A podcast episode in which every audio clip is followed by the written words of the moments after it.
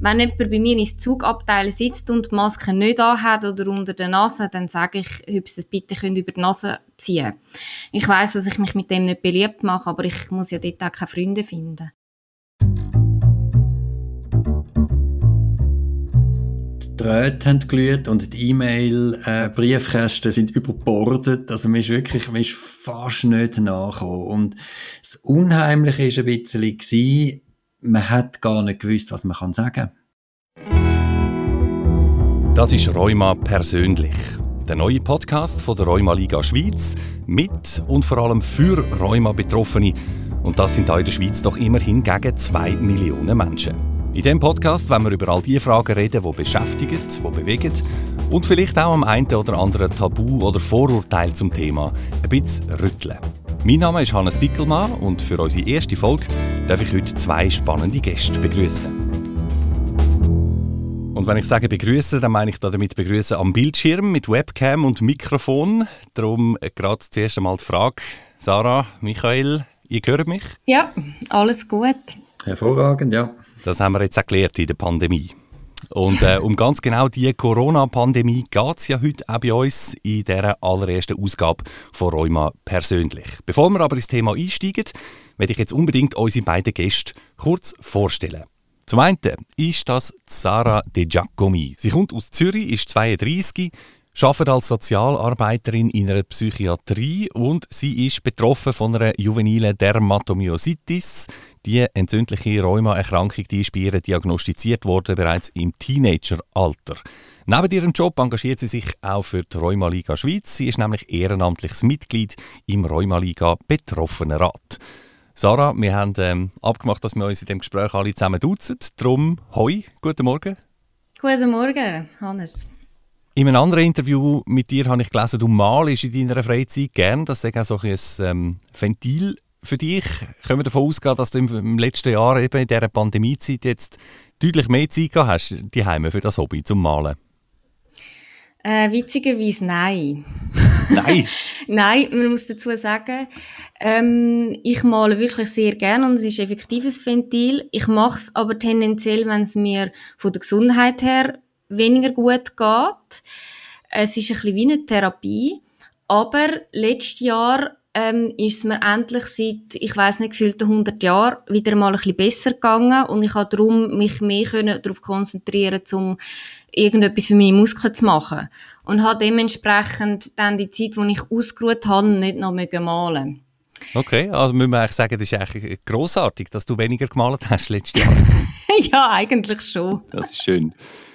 Dann komme ich zu unserem zweiten Gast. Das ist der Dr. Michael Andor. Er ist Rheumatolog. Letztes Jahr hat er gerade äh, die 50er-Schwelle überschritten, hat er in unserem Vorgespräch äh, das formuliert. Er arbeitet in einer Rheumatologie-Gruppenpraxis zu Uster im Zürich-Oberland. Und neben dieser Praxis engagiert er sich unter anderem als Präsident vom SCQM, der Rheumatologischen Registerstudie für entzündliche Rheumaerkrankungen oder auch im Vorstand von der Schweizerischen Gesellschaft für Rheumatologie. Michael, auch du hast dich unserem Duz-Prinzip freundlicherweise ähm, angeschlossen. Danke vielmals, dass du heute äh, dabei bist. Sehr gern. Ja, falls ihr im Hintergrund meine Tochter schreien hört, das ist, weil es eben Homeoffice ist, was wir haben. das lebt. Sehr schön. Gerade zum Anfang an dich, äh, an dich die Frage, Michael, wie hat sich dein Leben so verändert jetzt in der Pandemie? Vielleicht mal neben dem Job, auf den kommen wir natürlich noch. Ähm, also, äh, hast du dafür jetzt irgendwie noch das Malen angefangen? Übernahmen von der Sarah sozusagen? Nein, nein, das Malen nicht. Aber eben, wenn ich gerade meine Tochter erwähnt habe, die hindurchgerannt ist, ich habe meine Familie so viel gesehen wie seit Jahren noch nie. Also, ich bin plötzlich einmal am 5, 6 Uhr Abend daheim gewesen. Wir konnten einen Spaziergang machen. Also, es ist bei mir in der, vor allem in der ersten Welle ist es gewesen, beim, beim ersten Lockdown, das ist so eine richtige Entschleunigungsphase gewesen. Neben der Beschleunigung im Büro mit äh, E-Mail-Flut und vielen, vielen Fragen und verunsicherten Patienten. Aber auch eben daneben Zeit zum Entspannen, das genau. ist doch genau. schön. Der Dr. Michael Andor und Sarah De Giacomi. Schön, äh, dass ihr beide heute als Gast sind bei uns. Das ist die erste Ausgabe vom Podcast von der Rheuma Liga Schweiz. Rheuma persönlich.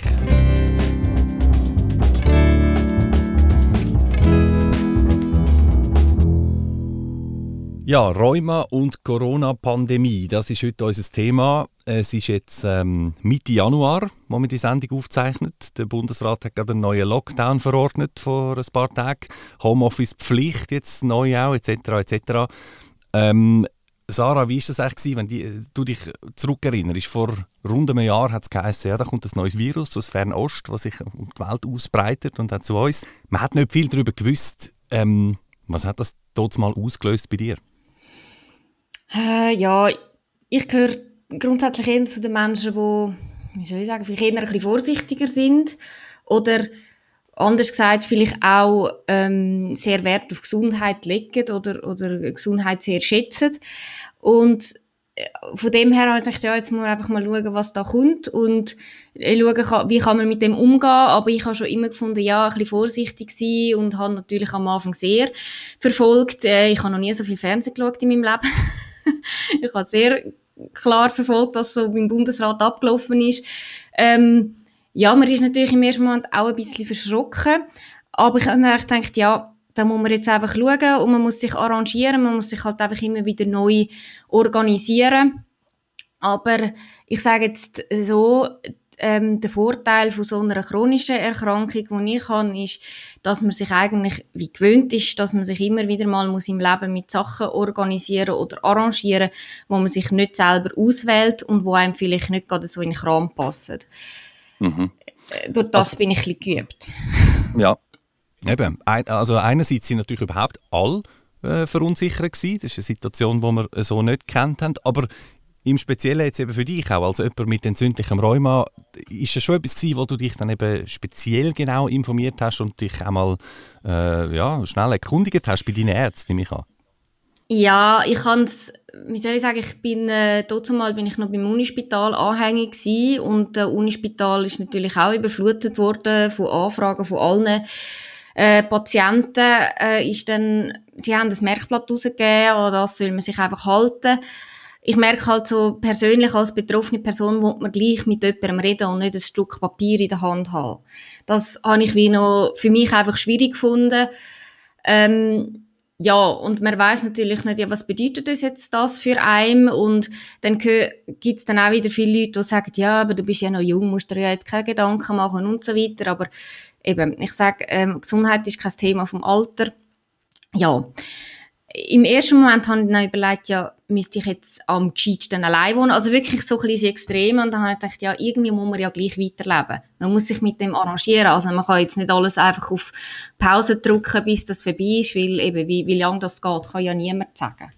Genau. Aber in einer ersten Phase eben mal noch sehr, sehr viele Fragen. Ähm, an dieser Stelle vielleicht auch gerade die Frage an dich, Michael Andor. In eurer Rheumatologiepraxis da sind ja sicher auch mega viele Fragen gekommen zu dieser Zeit, oder?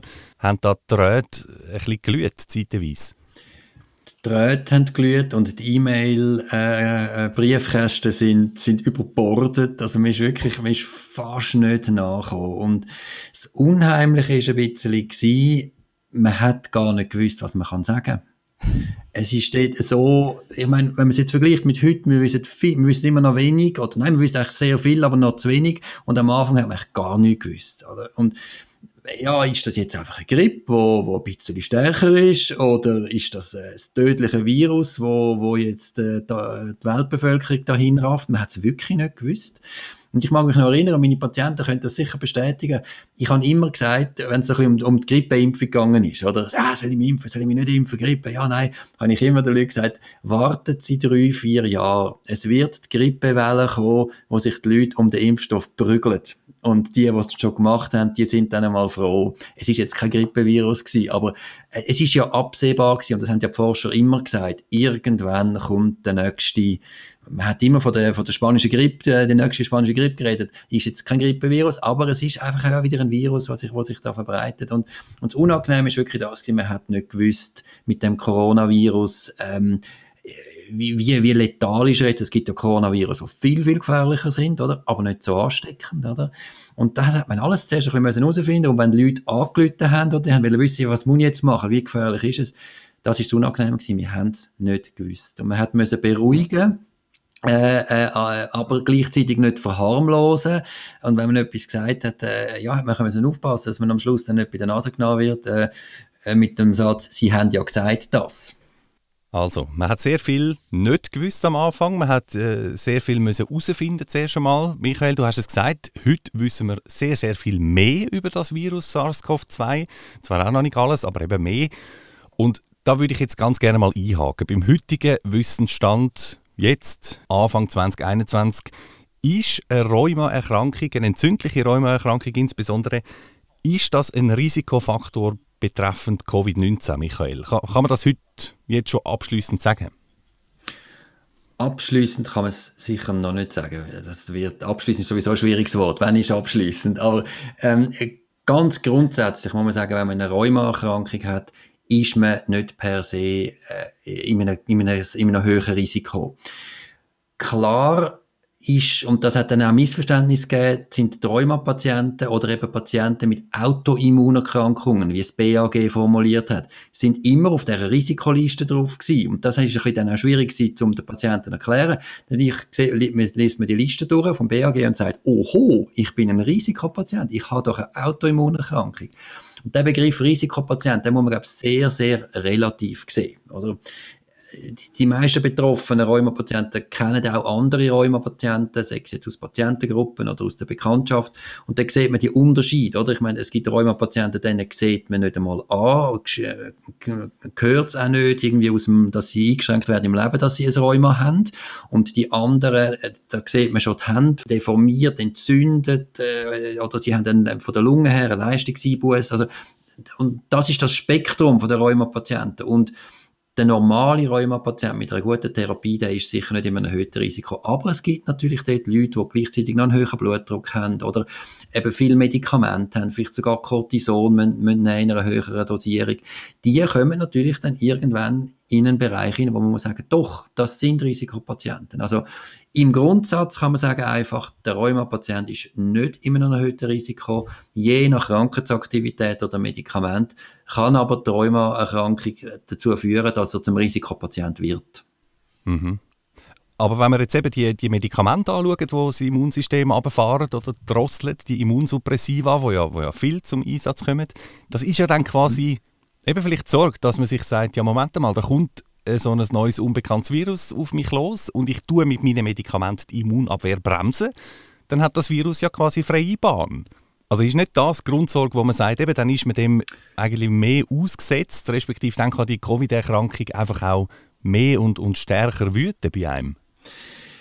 Weiß man letztendlich nicht so genau. Ähm, vom Grundverständnis her ist es genau das und äh, darum ist es auch als, Risikopatient definiert die Situation. Auch wenn man jetzt die Impfempfehlung anschaut, aufs Impfen werden wir ja sicher noch kommen, oder? Sind es natürlich auch die Rheumapatienten mit Medikament, oder? Nicht einfach alle, sondern die mit dem Medikament, oder? Die gelten also als höhere Risikogruppe. Und, und äh, dort ist es eigentlich so, dass äh, bei den Medikamenten jetzt per se, beim Cortison ähm, ist es ziemlich sicher. Also Leute, die erhöhtes Cortison haben, aber das ist ja in ganz vielen Situationen so, erhöhte, erhöhte Infektionsgefahr. Beim Cortison ist es relativ klar. Also wer eine erhöhte Cortisondosis hat, der äh, ist ein bisschen ein erhöhtes Risiko. Bei den anderen Medikamenten ist es deutlich weniger klar. Und das ist auch ein bisschen die Idee von der SCQM-Studie, Corona-Studie, wo einige Patienten auch mitgemacht haben, äh, vor allem die mit, aus den entzündlichen Kohorten, also Rheumatoide Arthritis, die, ähm, die sind dort, viele, viele haben mitgemacht an dieser Studie, können wir vielleicht später noch darauf eingehen.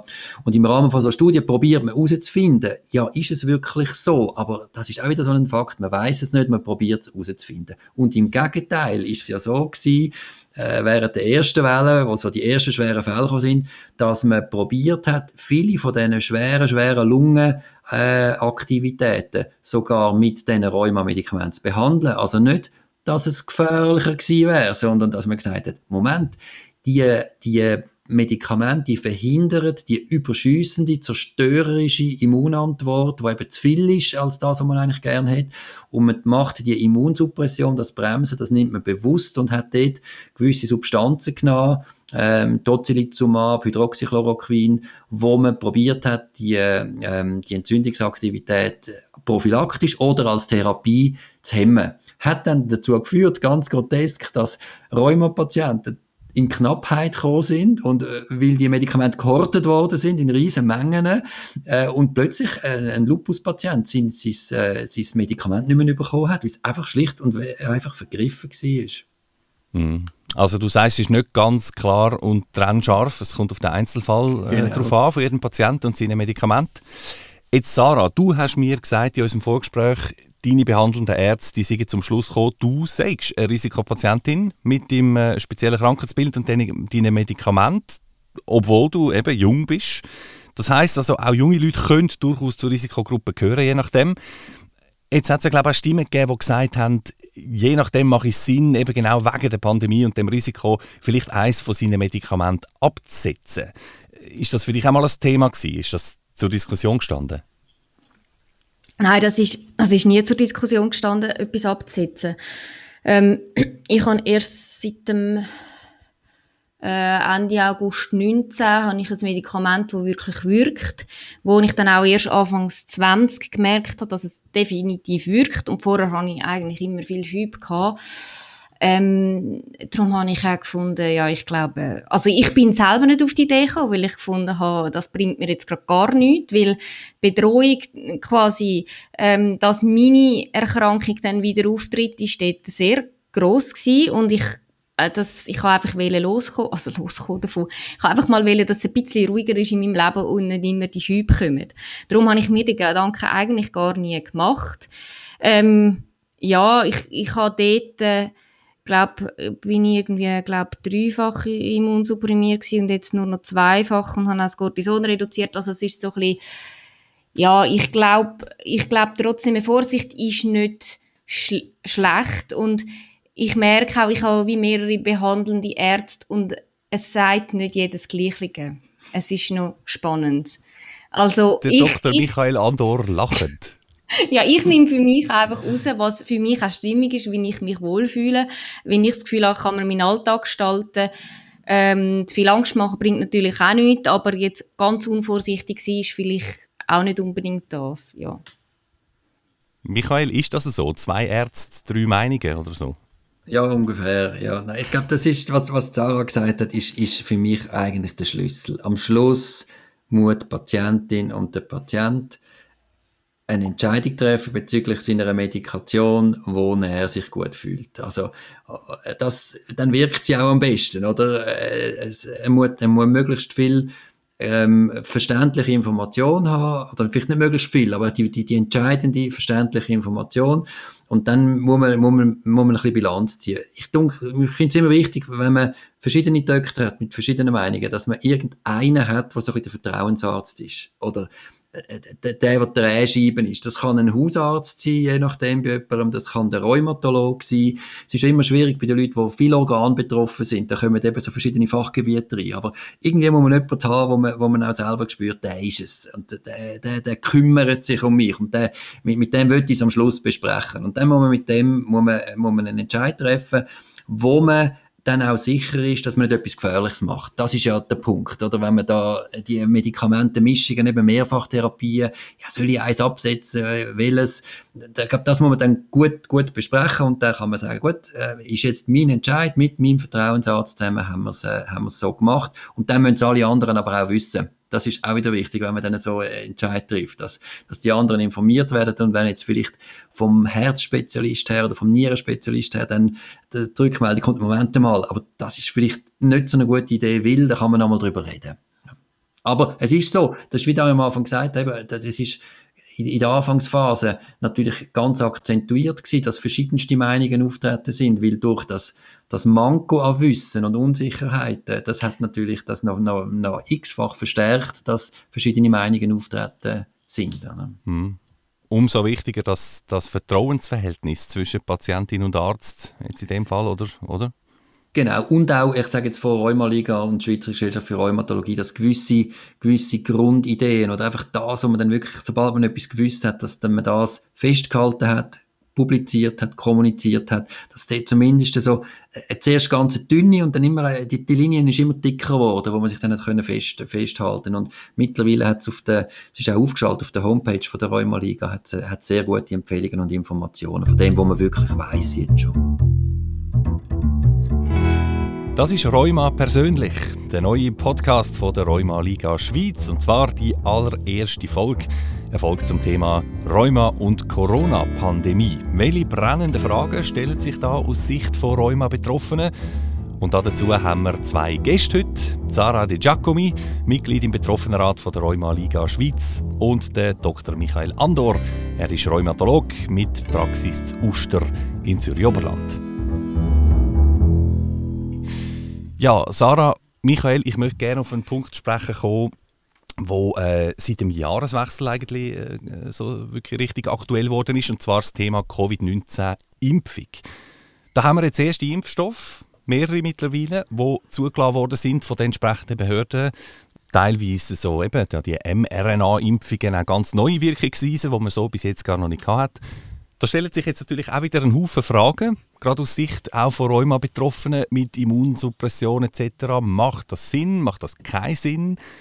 Ähm, Sarah, du hast gesagt, du informierst dich immer schnell und breit und ausführlich. Bist du da auch sofort mal gross googeln, wo das so zum Thema geworden ist? Äh, ich bin nicht unbedingt googeln. Ich habe einfach äh, eben mit verschiedenen Ärzten darüber geredet und ja, ich finde es eine relativ schwierige Thematik. Ich finde, es ist eigentlich extrem krass, dass man in so kurzer Zeit so einen Impfstoff äh, auf beigestellt hat, dass man auch die ganze ähm, Studienphase, glaube wie sich das nennt, die dritte Phase, wo man an den Leuten quasi ausprobiert, wie die Impfung wirkt und, und all das, wo man das ein bisschen untersucht, dass das so wahnsinnig zusammen, zusammengefärbt worden ist.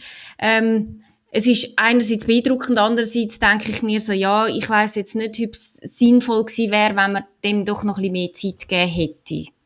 Damit man auch mehr, weil man hat ja jetzt noch nicht so viele Daten dazu. Genau. Also, eine gewisse Skepsis, die da herrscht bei dir. Vielleicht frage dich, Michael, wie schätzt du die ganze Geschichte Eben, also die, die Zulassungsverfahren, da hat es immer geheißen, da hat man alles gemacht und überprüft, was man sonst auch macht im regulären Verfahren. Man hat es einfach schneller gemacht. Was würdest du sagen, die Impfstoffe, die jetzt da sind, weiß man genug über die? Vielleicht zuerst zu der Geschwindigkeit. Ähm, ga, ganz entscheidend, warum es so schnell gegangen ist, ist, wir sind in einer Krisensituation, in einer weltweiten.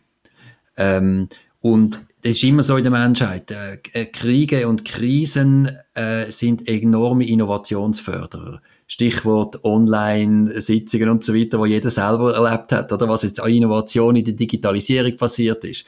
Und die, die Triebfedern von, von der Krise, ich glaube, die sieht man auch bei dieser Impfstoffentwicklung sehr gut.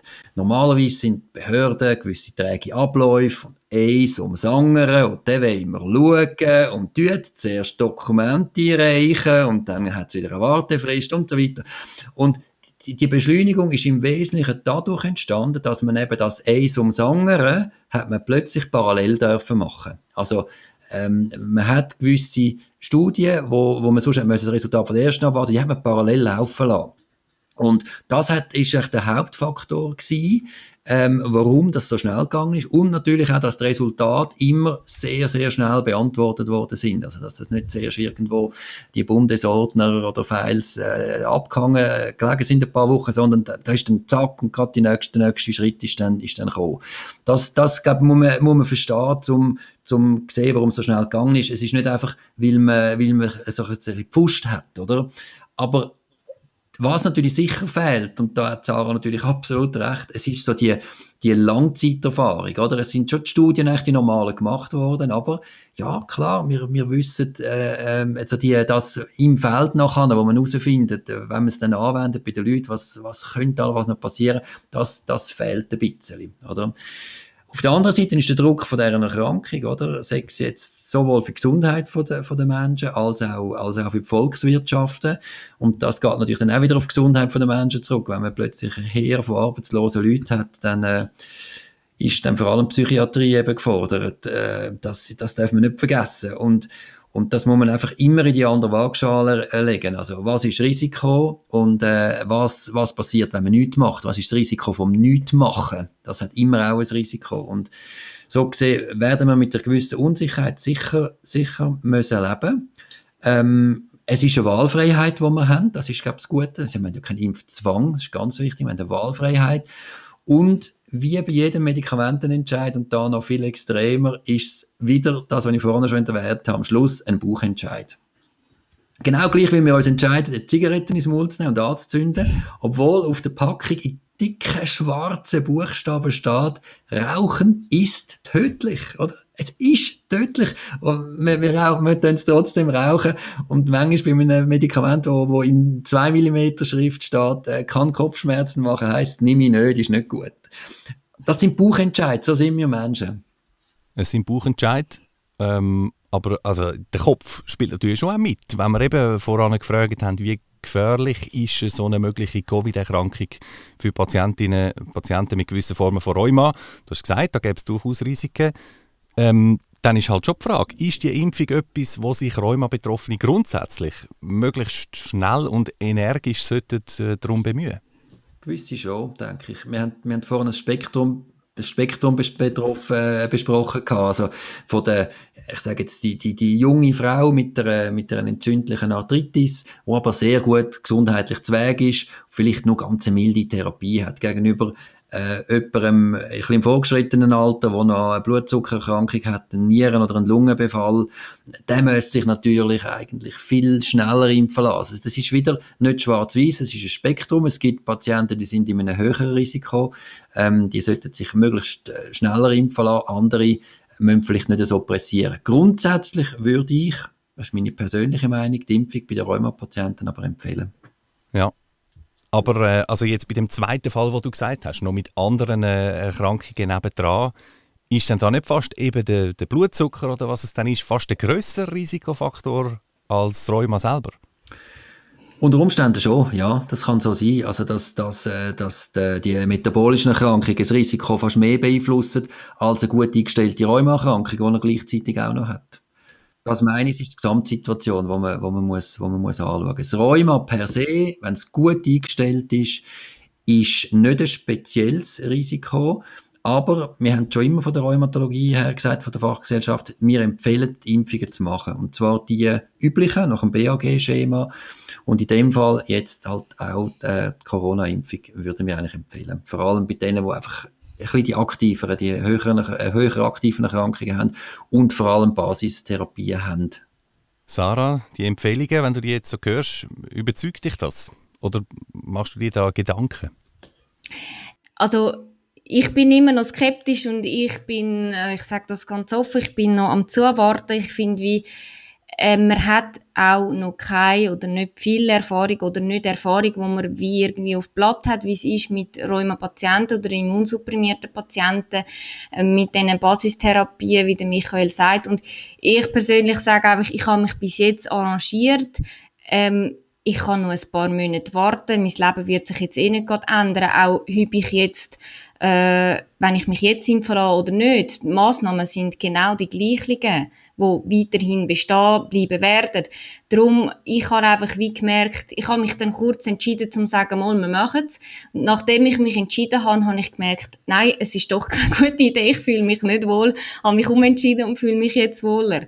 Und es ist wirklich so, es ist ein Buchentscheid und ich habe das ein paar Wochen mit mir umgetragen und eins hin und her und einen Tag habe ich gedacht, ja, ich mache es. An anderen Tag habe ich gedacht, ja, ich mache es vielleicht doch nicht und eins hin und her und mein, eine, mein eine Bedenken ist halt auch, und das weiß man momentan noch nicht, ob das könnte einen Schub auslösen von der Erkrankung. Ich denke, das Risiko ist wahrscheinlich, ich weiß nicht, wie groß das ist, aber es ist es gibt es auf jeden Fall. Das habe ich so besprochen mit meinen Ärzten und ich weiß einfach für mich ist momentan, ich weiß ja nicht, wie, es dann sich auswirkt, aber momentan ist das auch sehr, wäre das für mich sehr unschön, wenn es wieder einen Schub würde und ich möchte wie nicht selber einen, einen provozieren. Ja. Ja, das leuchtet ein, wenn du das so sagst. Vielleicht schnell zurück zu dir, Michael, wenn du das hörst jetzt von der Sarah, eine junge Rheumapatientin, die sagt, ich will eigentlich so weitermachen wie bis jetzt, ich warte zu mit dieser Impfung. wenn du jetzt die bei dir in der Praxis hättest, dann würdest du jetzt nicht sofort intervenieren und sagen, nein, das geht gar nicht. Überhaupt nicht. mit dem Feuer unbedingt sofort impfen. Nein, überhaupt nicht. Ich glaube, es gibt, es gibt da wirklich äh, Patienten, die, die vorsichtig sind, die, die sich wollen impfen lassen, wo, ich würde es nicht ängstlich sagen, bewusst nicht, ähm, wo einfach Respekt haben davor und, und wo eben vielleicht auch Vorerkrankungen haben, wo sie sich sagen, da, da bin ich jetzt wirklich, äh, das, das wäre sehr gefährlich für mich, wenn ich eine Infektion durch, durchmache. Und dann gibt es solche, die sind eigentlich sonst wirklich purlich munter und gesund, abgesehen von ihrer Diagnose, weil sie gute Therapie haben oder weil die Krankheit im Moment nicht sehr aktiv ist. Und die, die sagen dann eher, nein, da, da warte ich ab. Macht auch irgendwo Sinn, wenn man die Impfstoffknappheit anschaut, ist es ja durchaus wünschenswert, dass, dass die Leute, die, die ein höheres Risiko haben, sich impfen lassen und die anderen nicht. Ist natürlich dann wieder subjektiv. Es gibt auch Leute, die haben eigentlich, muss man sagen, hätten ein geringes Risiko und wollen sich unbedingt impfen lassen. Ähm, kann also, man dann darüber diskutieren. Genau. Also da wird natürlich auch noch mehr Impfstoff kommen, man wird dann noch mal mehr wissen. Äh, das haben die ja beide gesagt, wir lernen ständig dazu. Die gesicherten Erkenntnisse zum Thema Impfung etc. übrigens, die werden natürlich immer auch laufend aufgeschaltet auf der Website von der Rheuma Liga. Ich schaue auf die Uhr, ähm, wir haben schon ein Weile geredet, sehr spannend mit euch zwei, äh, was ihr erzählt. Ich möchte sicher noch zum Schluss auf etwas zu sprechen kommen, nach den ganzen Fragen zu Medikamenten und Impfungen etc. Mehr noch so ein bisschen zum generellen Umgang, gerade auch mental mit der Pandemie. Wie haltet man sich selber oder auch andere vielleicht über Wasser in so Zeiten von Unsicherheit? Äh, sei das jetzt die erste Welle, wo alles neu und unbekannt äh, war, oder jetzt, jetzt auch wieder mit den Mutationen etc., was es gibt. Ähm, vielleicht, wenn ich dich da frage, Sarah, wie machst du das? Was tust du dir vielleicht auch gut in, in so unsicheren Zeiten? Äh, ja, also eigentlich ist für mich ich also denke, das ist das erste Mal in meinem Leben, wo es mir eigentlich wirklich gut geht, wo ich mich körperlich so bewegen kann. Also, äh, nicht wie ein gesunder Mensch, ich habe schon meine Einschränkungen, aber einfach so im Vergleich zu, zu dem, wie ich es die letzten paar Jahre erlebt habe, dass ich körperlich eigentlich ähm, verhältnismäßig mehr machen kann ähm, und dann habe ich einfach, ist klar gewesen, ja, gehst du raus, probierst ein bisschen walken oder gehst spazieren, machst ein bisschen Krafttraining, ein bisschen Yoga, ich, ich habe meditiert, ich habe, ich habe einfach gemerkt, ich bin schnell irgendwo in einer Routine rein, ähm, wo, wo ich gemerkt habe, das tut mir gut. Ich habe aber, man muss sagen, durch all diese Krankheitsjahre, eben das sind jetzt 19 Jahre, habe ich äh, viel gelernt. Was tut mir gut? Was stärkt mich? Was mache ich gern?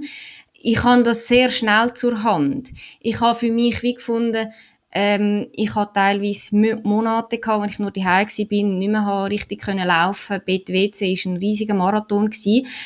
Das sind für mich fast schlimmere Situationen gewesen, jetzt einfach persönlich, als jetzt die Massnahmen durchzuhalten und auszuhalten. Man muss ein bisschen kreativ werden, äh, neue Wege können gehen. Ja, ich würde sagen, ich, von der Psyche her ähm, habe ich relativ viele Ressourcen und, und ähm, schon Möglichkeiten mir erarbeitet, jetzt halt all die Jahre. Das ist ein mhm. grosser Vorteil. Ist das etwas, wo man vielleicht sogar ein bisschen kann generalisieren Ich weiß nicht. Michael, du, wo viele Leute siehst in deiner Praxis, ähm, dass Rheuma-Patientinnen und Patienten eben Leute sind, die generell sehr gut drin sind, sich irgendwie zu arrangieren und, und, und äh, ja, auf Herausforderungen zu reagieren und eben durch das dann vielleicht gar nicht so völlig aus der Bahn geworfen werden, durch so eine Pandemie jetzt zum Beispiel.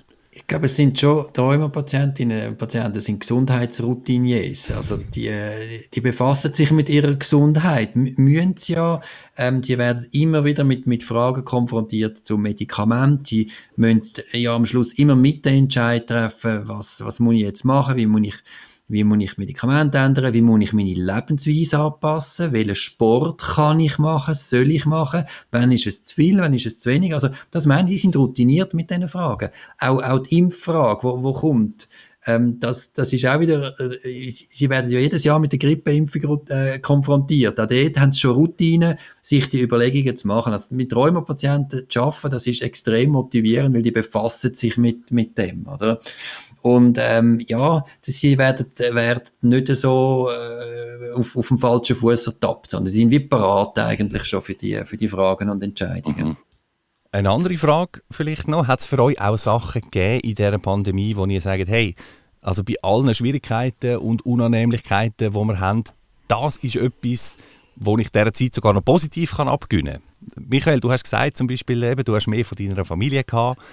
Gibt es auch andere Sachen, wo du die Covid-Zeit überhaupt erst möglich geworden sind? Auch bei dir, Sarah? Also ähm, bei mir ist es ja, eben, wie ich glaube schon erwähnt habe, ähm, ich habe mein Aufbautraining, also so nenne ich das da, ähm, zweimal in der Woche Ausdauer, zweimal in der Woche Krafttraining, also, also sehr im kleinen Rahmen. Das ist äh, für einen gesunden Menschen nicht so anstrengend, aber für mich sehr. Und ich habe einfach gemerkt, ich habe in dieser Zeit, ich habe das können intensivieren und Fortschritt gemacht, wo ich jetzt nicht gedacht hätte, dass ich das hätte können machen in dieser Zeit. Was für mich persönlich ein sehr ein grosser Aufsteller war, ist, ich habe einfach mehr Zeit gehabt. Ich habe einfach viel weniger früh müssen aufstehen. Wenn ich gehe arbeiten, stehe ich um fünf vor halb sechs auf. Und wenn ich natürlich Homeoffice gemacht habe und um halb acht habe ich am PC sitzen, bin ich natürlich nicht schon um halb sechs aufgestanden. Und das sind so, es, ich glaube, es gibt einfach überall immer kleine Sachen, wo, wo man wo einem schon können, ähm, positiv erscheinen Man muss ein bisschen Auge haben dafür. Mhm. Ja. Auf der anderen Seite hat es auch die gegeben, die sich komplett verkrochen haben oder? Und, und total verängstigt sind. Hast du, äh, Michael, so Patienten auch erlebt in deiner Praxis? Ich habe sehr viele Patienten, die haben sich ganz stark zurückgezogen ähm, während dieser Krankheitsphase. Auch jetzt noch zum Teil. Die sind bis heute, oder? Habe ich Rheuma-Patientinnen, die ein ältere, die sehr ängstlich sind, vor allem sind, ähm, wo, wo sich immer noch total abschottet und ihre Enkelkinder nicht sehen. Und äh, die probiere ich eigentlich zu ermutigen, zu sagen, schaut, das Zwischenmenschliche, das, das müsst ihr wieder aktivieren, macht es mit Schutzmaßnahmen, aber tönt doch ausgewählte Leute wieder treffen, sonst, sonst äh, hat das psychische Folgen am Schluss, die schlimmer sind als, als alles andere. Aber schützt euch natürlich, also nicht, nicht leichtsinnig werden, aber ähm, die Isolation, das, der Teil, der kommt, das ist schon nicht gut sich völlig abschotten, das ist sicher ein Problem. Ähm, ein anderes Problem, das viel darüber diskutiert worden ist, das ist ja auch die Frage von der Solidarität gewesen. Also einerseits so, so in der Form von äh, für einen Nachbarn mal posten oder so, der nicht rausgeht, aber das andere auch von der Gesellschaft überhaupt. Also halten sich die Leute zum Beispiel an die Grundregeln, Masken tragen, Abstand halten etc., damit Risikogruppen, eben wie zum Beispiel gewisse Rheumapatienten, geschützt werden. Wie hast du das erlebt, Sarah? Ist man da solidarisch? Ja, das ist unterschiedlich, so wie die Menschen halt unterschiedlich sind. Ähm, ja, ich merke halt einfach auch, das ist generell so, dass, dass wirklich Leute, die ähm, vielleicht im Leben noch nicht mit Themen konfrontiert sind wie, wie Gesundheit oder also Krankheit eigentlich eher, muss man sagen, ähm, dass die da ein nicht so sensibilisiert sind und die meinen das vielleicht dann auch nicht böse, aber haben vielleicht manchmal auch eher Unverständnis, wenn man ähm, jetzt halt eher ein bisschen zurückhaltend ist oder ein bisschen vorsichtig ist. Ähm, ja, es ist und, auch in der Öffentlichkeit... Sagst du denen dann etwas? Also ich, ich mache einfach das, was für mich stimmt und ähm, ich finde einfach, ich, ich finde die Diskussionen relativ müßig, was ist jetzt richtig, was ist jetzt falsch, weil das gibt's glaube einfach im Moment nicht. Und es ist ja tatsächlich so, jeder muss sich wohlfühlen. Ich finde aber schon, man soll auf Leute, die ein erhöhtes Risiko haben, Rücksicht nehmen ähm, es ist auch möglich, dass man es lernt, ein bisschen Abstand zu halten. Ich meine, es ist eigentlich nicht so schwierig, sollte man meinen, aber ich merke halt immer wieder, es ist für gewisse Leute doch relativ schwierig, auch die Maske richtig anzulegen. Wenn jemand bei mir ins Zugabteil sitzt und die Maske nicht anhat oder unter der Nase, dann sage ich, ob sie es bitte über die Nase ziehen Ich weiß, dass ich mich mit dem nicht beliebt mache, aber ich muss ja dort auch keine Freunde finden. Also... Wir, wir danken dir alle für das. Ja, das ist ein Solidaritätsakt. Wenn du, das, da profitieren alle davon. Das ist wirklich so, ja. Absolut. Wir sind fast am Ende von dieser ersten Podcast-Folge. Vielleicht ganz zum Schluss noch der Versuch vom Ausblick. Also wir stehen jetzt am Anfang von dem neuen Jahr. Einerseits sind erst die Impfungen um, andererseits aber auch die Virusmutationen etc. Michael, Was würdest du sagen, wo geht es durch in den nächsten Wochen und Monaten? Dürfen wir probieren, dich da ein bisschen als Glaskugel zu missbrauchen? Das ist ganz heikel und ich bin definitiv nicht, nicht der Forscher. Ähm, da gibt es äh, äh, Leute in der, in der Schweiz und, und international, die natürlich da ganz anders können Auskunft geben Aber meine, meine bescheidene Perspektive, wir bewegen uns jetzt im Moment im Spannungsfeld zwischen, wie du hast schon gesagt, den Mutationen und andererseits von den, von den Impfungen. Oder? Und die Frage ist so ein bisschen, wie effektiv wird die Impfung sein und wie viele Leute impfen sich und wie gut wird die Impfung, im Moment ist noch gut, aber gegen spätere Mutationen sein, beziehungsweise wie schnell sich die Mutationen verbreiten. Und das ist ja eigentlich das Entscheidende bei diesen Viren. Es ist, klar ist es immer wichtig, wie tödlich ist ein Virus. Redet immer alle, wie tödlich ist ein Virus, oder? Aber man, man sieht das bei den Zahlen. Ein Virus, das gar nicht so tödlich, also nicht so letal ist, aber sich enorm schnell verbreitet, bringt mehr Leute um als ein Ebola-Virus, wo fast komplett die, äh, also fast, fast eine hundertprozentige Letalität hat. Das ist das Gemeine, oder? Also, die, die ein bisschen mild, aber bei, bei, bei gewissen auch gleich tödlich verläuft und sich rasend verbreitet, die sind gefährlich. Und das ist, das ist, das ist die Angst, die ich habe vor der Mutation. Und gleichzeitig auf der anderen Seite die Hoffnung, dass, dass mit der Impfung, dass man, dass man das wie kann, kann durchbrechen und, äh, und, und endlich äh, die Welle abhebt und auf einem tiefen, ganz tiefen Niveau sich das einpendelt, wo man eigentlich dann fast wieder ein normales Leben mit den üblichen Schutzmaßnahmen oder vielleicht dann sogar aufgelockerten Schutzmaßnahmen kann machen. Also, wir sind mit vielen Fragen in die Pandemie hineingestartet. Wir haben immer noch Fragen, wenn auch teilweise neue und andere. Aber so äh, zwischendrin haben wir doch einige Themen jetzt können ansprechen und klären. Ich möchte mich ganz herzlich bedanken bei meinen beiden Gästen, Sarah De Giacomi und Dr. Michael Andor, dafür, dass ihr euch Zeit genommen habt und äh, vor allem für das offene und sehr interessante Gespräch. Vielen herzlichen Dank, euch zwei. Danke ebenfalls. Dankeschön. Und das war sie, die erste Folge von Rheuma persönlich, einem Podcast von der Rheuma Liga Schweiz. Der Podcast gibt es auf Spotify, Apple Podcast und allen anderen gängigen Plattformen oder auch über rheumaliga.ch podcast. Und in der nächsten Folge von Rheuma persönlich, da besprechen wir etwas, wo für Rheuma-Betroffene schon lange vor der Corona-Pandemie ein Thema war und das auch noch lange nachher wird sein, nämlich das Thema Rheuma und Liebesleben. Ich rede unter anderem mit Silvia Jauch und sie sagt, wir haben uns gegenseitig verboten, Krankenschwester vom Gegenüber sein. Wenn etwas in die Hose geht, unter der Bettdecke oder über der Bettdecke, dann soll der das sagen, was passiert. Hey, so geht es nicht, wir müssen es anders machen. Und nicht der andere soll, geht's, darf ich noch so? Oder wenn wir nicht, wenn wir einfach wieder anlegen. Das ist ein absoluter Stimmungskiller.